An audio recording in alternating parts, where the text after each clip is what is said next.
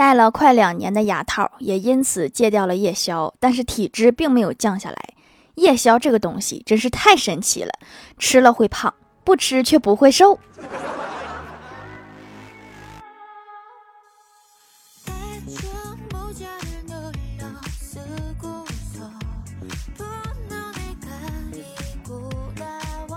Hello，蜀山的土豆们，这里是甜萌仙侠段子秀欢乐江湖，我是你们萌豆萌豆的小薯条。夸夸自己能增强自信，每天早上对着镜子微笑，对眼睛说“你真是眉清目秀”，对鼻子说“你真是细巧挺秀”，对嘴巴说“你真是口齿伶俐”，对掉的头发说“你这个叛徒”。天天搁哪都能看见你，就不能老老实实待在头上。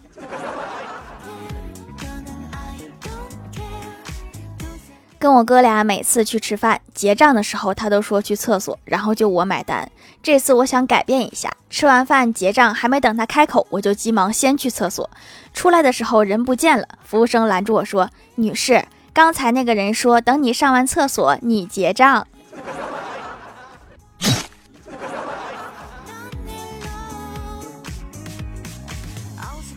今天早上欢喜突然问我说：“你会修电脑吗？”我说：“我会呀。”怎么了？欢喜接着说：“那你一会儿过来帮我看看我的电脑，启动不了了，不知道怎么回事儿。”然后我就问他：“电源插上了吗？”欢喜说：“插了。”我又问：“那拍机箱了吗？”欢喜说：“拍了。”然后我点点头说：“嗯，那我没有办法了。一般这两步操作能解决大部分的问题，如果解决不了，那就不是一般的问题了。”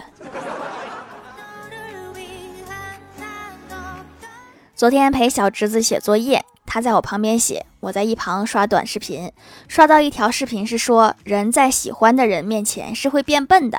然后小侄子突然认真的思考起来，难道我喜欢上数学作业啦？不可能呀！别想了，不是你变笨了，是数学它是真的难。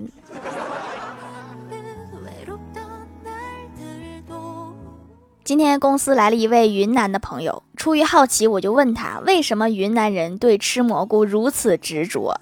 这位朋友赶紧解释说，我们云南人很淳朴，吃菌闹肚子，从来不怪菌子有毒，都是怪自己没有炒熟，或者是怪锅糊了，怪喝酒，怪大蒜不够，怪吃药，怪油不够，怪菌子杂，怪老麻蛇爬过，实在没处怪了，就怪自己运气不好，反正就是不会怪菌子有毒的。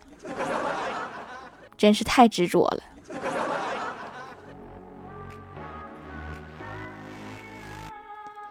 郭大侠和老婆吵架了，事后很后悔，不该不让着他，然后想送一条项链哄哄他，可是又不知道买多长的，于是晚上趁嫂子熟睡的时候，偷偷拿绳子在她脖子上量，结果郭大嫂醒了。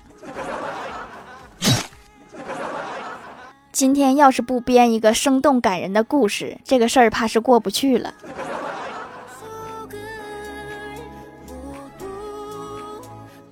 郭大嫂过生日，郭大侠准备给老婆一份惊喜，偷偷请了半天假，把家里好好收拾了一番，做了一桌他爱吃的菜。郭大嫂回来，明显特别感动。吃过饭，等郭大侠洗过锅碗，打扫完战场，郭大嫂躺在床上，懒洋洋地说：“霞霞。”我生日是明天，还得吃一遍呢。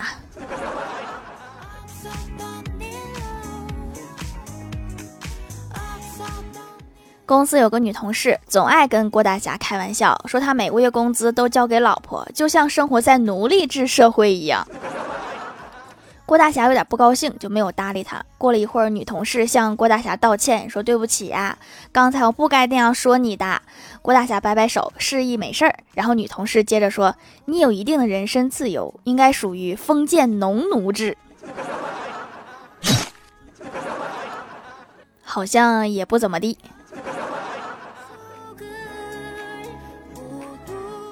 郭大侠一家晚上一起吃饭，郭大嫂突然说：“霞霞，我觉得你好抠。”郭大侠一脸严肃地说：“很严肃地纠正你一下，舍不得花钱才叫抠，像我这样的叫穷。”没想到你对自己的定位还挺准确。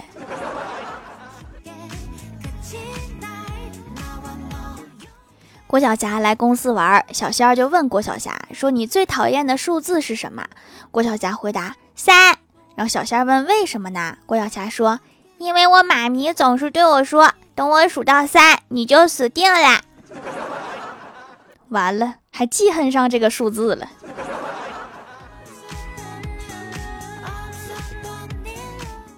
去年国庆节，郭大嫂带娃回家，邻居摸着郭晓霞的头说：“小家伙长这么高了，就是有点瘦。”郭大嫂说：“能不瘦吗？吃饭挑三拣四的。”郭晓霞大声嚷嚷道：“妈咪，你咋不说你做饭难吃呢？如果不挑着吃，早就饿死了。”挑三拣四是这个意思吗？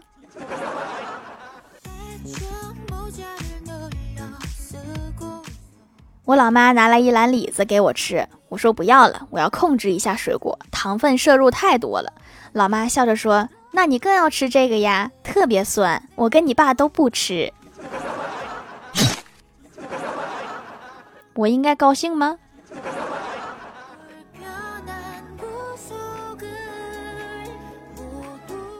前段时间回老家待了一段时间，有一天实在是嘴馋了，又舍不得自己花钱，就偷偷用外婆的手机给老妈发消息说：“闺女呀，妈想吃榴莲了，待会儿买一个回来。”万万没想到，老妈只字不改的把这条信息转发给了我，这个榴莲突然就不香了。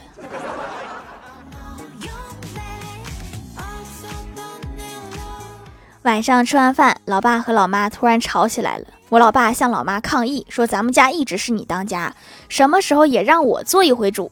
老妈赶紧拿出手机，凑到老爸身边说：“可以呀，我刚才在网上看了两款衣服，你来决定买哪一款。”看来今天的抗议是失败了。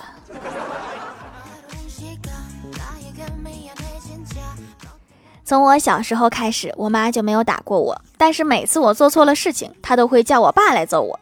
昨天和我爸说起这件事情，我爸说：“孩子，你记住了，爸爸不是暴力的决策者，爸爸只是暴力的搬运工。但是力度是你决定的呀，小时候你是真打呀。”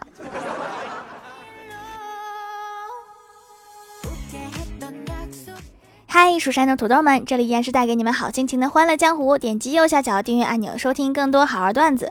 在淘宝搜索“蜀山小卖店”，或者点击屏幕中间的购物车，可以跳转到我的店铺，支持我的店点。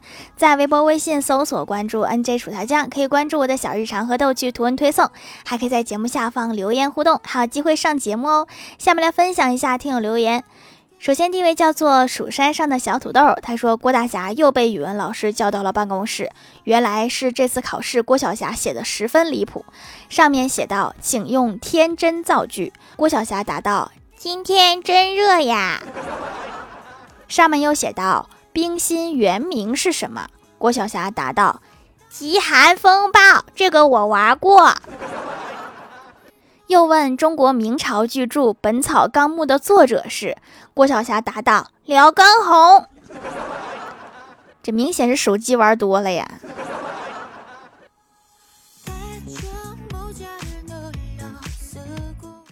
下一位叫做潜水的好孩子，他说：“条刚才听数学题耽误了，现在补个段子。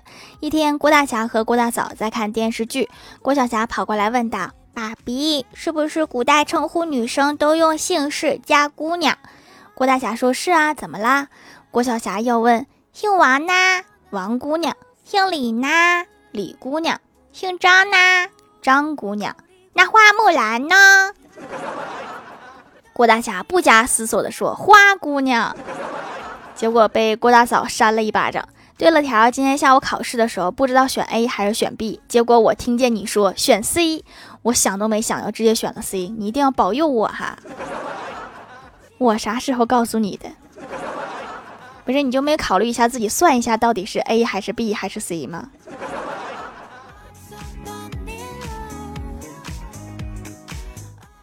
下一位叫做地街薯条酱，他说：“薯条，我申请担任蜀山派食品类长老。”主要负责炸薯条、炸薯片、做薯塔、炸薯角等众多土豆食品，希望您能够批准，掌门大人。准了。想去后厨颠勺可以直说。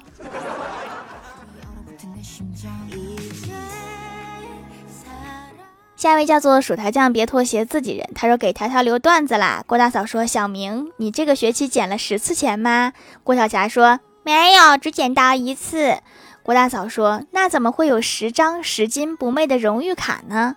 郭晓霞说：“我把捡到的一百元换成十个十元啦。”那么问题来了，小明到底是谁家的孩子？下一位叫做沙雕的懒骷髅山思，他说小时候看电视，看到那个小葵花感冒药的广告，里面一群家长问道：“孩子感冒老不好怎么办？”然后小葵花就说：“多半是肺热。”然后你们猜怎么着？我听成多半是肺了。其实我也是这么听的。下一位叫做 T B 三二五四五幺五七，他说：“原来叫孩子起床是吃饭，现在是洗脸。蜀山小卖店的手工皂可以让不爱洗脸的小男孩爱上洗脸。原来是嫌弃我的洗面奶太香，影响他整体风格。正好青春期的痘痘也解决了。好是好，就是不香，但是儿子喜欢。”因为没有添加的哈，香精也没有，闻到的都是天然原料的味道。奶香精也是没有添加的哈，你看谁家的奶不加热能闻到香味儿，那都是香精啊。前几天还有一个奶香十足的鲜奶被查出来加了东西，现在全网下架了，还是不香的好啊。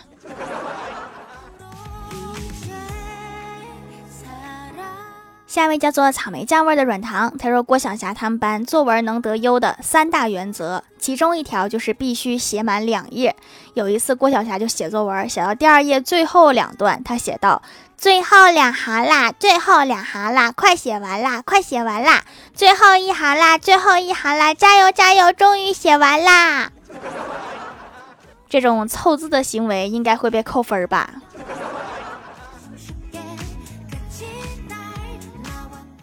下一位叫做四六七五五四，他说留个段子。老师说带三点水旁边和水都有关系。郭晓霞说那沙漠是吗？可能是有关吧，因为没有水了，所以才变成了沙漠。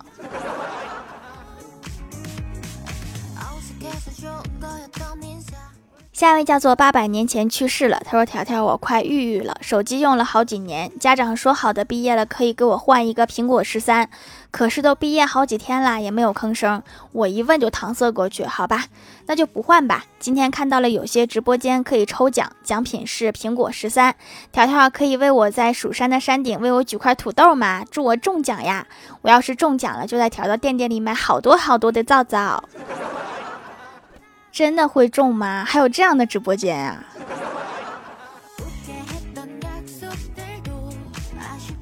下一位叫做薯条姐姐五二零，她说李逍遥去外国留学时，外国同学想让李逍遥展示一下中国功夫，李逍遥不会，于是跳了一套第七套广播体操，现场掌声不断。后来李逍遥成为了学校里的功夫侠。其实可以尝试着把广场舞也传播出去。